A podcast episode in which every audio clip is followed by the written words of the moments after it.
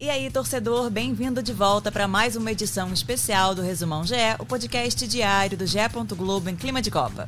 Hoje é sábado, 10 de dezembro de 2022. Eu sou Vitória Azevedo e eu vou te contar tudo o que rolou nesta sexta lá no Catar. Vem comigo.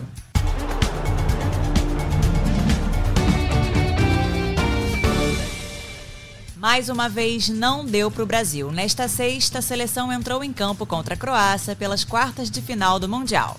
Foram muitas chances de abrir o placar no tempo regulamentar, mas o jogo terminou em 0 a 0. Aos 15 minutos da prorrogação, Neymar abriu o placar com um belo gol após driblar o goleiro dentro da área.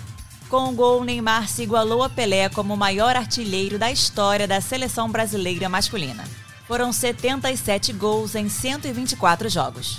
Aos 11 do segundo tempo, quando tudo parecia estar resolvido, a Croácia igualou. Após um rápido contra-ataque, Petkovic recebeu na área e chutou de primeira. A bola desviou em Marquinhos e acabou tirando o Alisson da jogada. Com o empate, a partida foi para os pênaltis.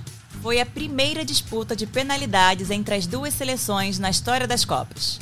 Rodrigo foi o primeiro a bater pelo Brasil e perdeu a cobrança. Casemiro em seguida balançou a rede. O atacante Pedro também marcou. Marquinhos, o quarto a ir para a cobrança, perdeu o pênalti. Todos os quatro jogadores da Croácia que cobraram os pênaltis balançaram a rede. Com a derrota, o Brasil chega à quinta eliminação seguida para uma seleção europeia em mata-mata desde 2002. O técnico Tite deixa a seleção brasileira com mais uma eliminação nas quartas de final. Os croatas avançaram para as semis em todas as vezes que disputaram as quartas. Além disso, seguem invictos em disputas de pênaltis na Copa do Mundo. Foram quatro disputas e quatro vitórias. Esta foi a segunda vez na história da competição que o Brasil perdeu uma disputa por cobrança de pênaltis. A outra derrota foi nas quartas de final da Copa de 86. Após o apito final, os jogadores da seleção brasileira caíram no choro no gramado do estádio Cidade da Educação. Neymar, que nem chegou a cobrar um pênalti, ficou claramente abatido. Tite deixou o campo e foi direto para o vestiário.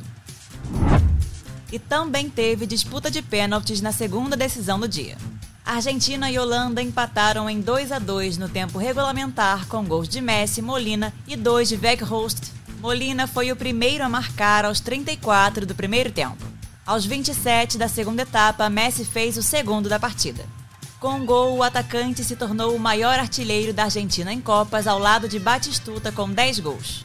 Empatou também com o alemão Thomas Miller, único outro jogador em atividade com 10 gols em mundiais. Dez minutos depois, Weghorst descontou para a Holanda. Quando o jogo já parecia estar decidido, Weghorst marcou o segundo aos 55 minutos.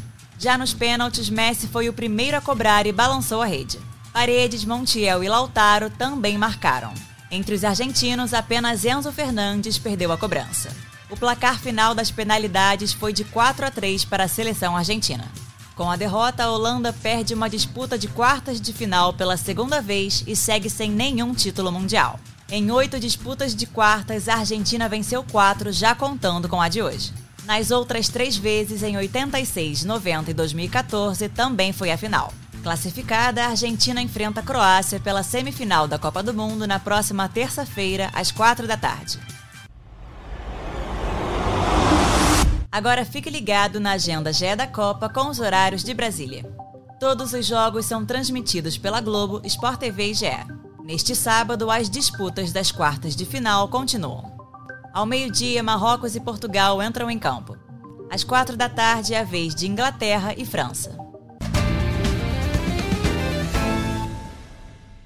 Durante a Copa, você acompanha o podcast A Mesa diariamente às seis da noite com análise dos jogos e comentários sobre tudo que está rolando no Mundial.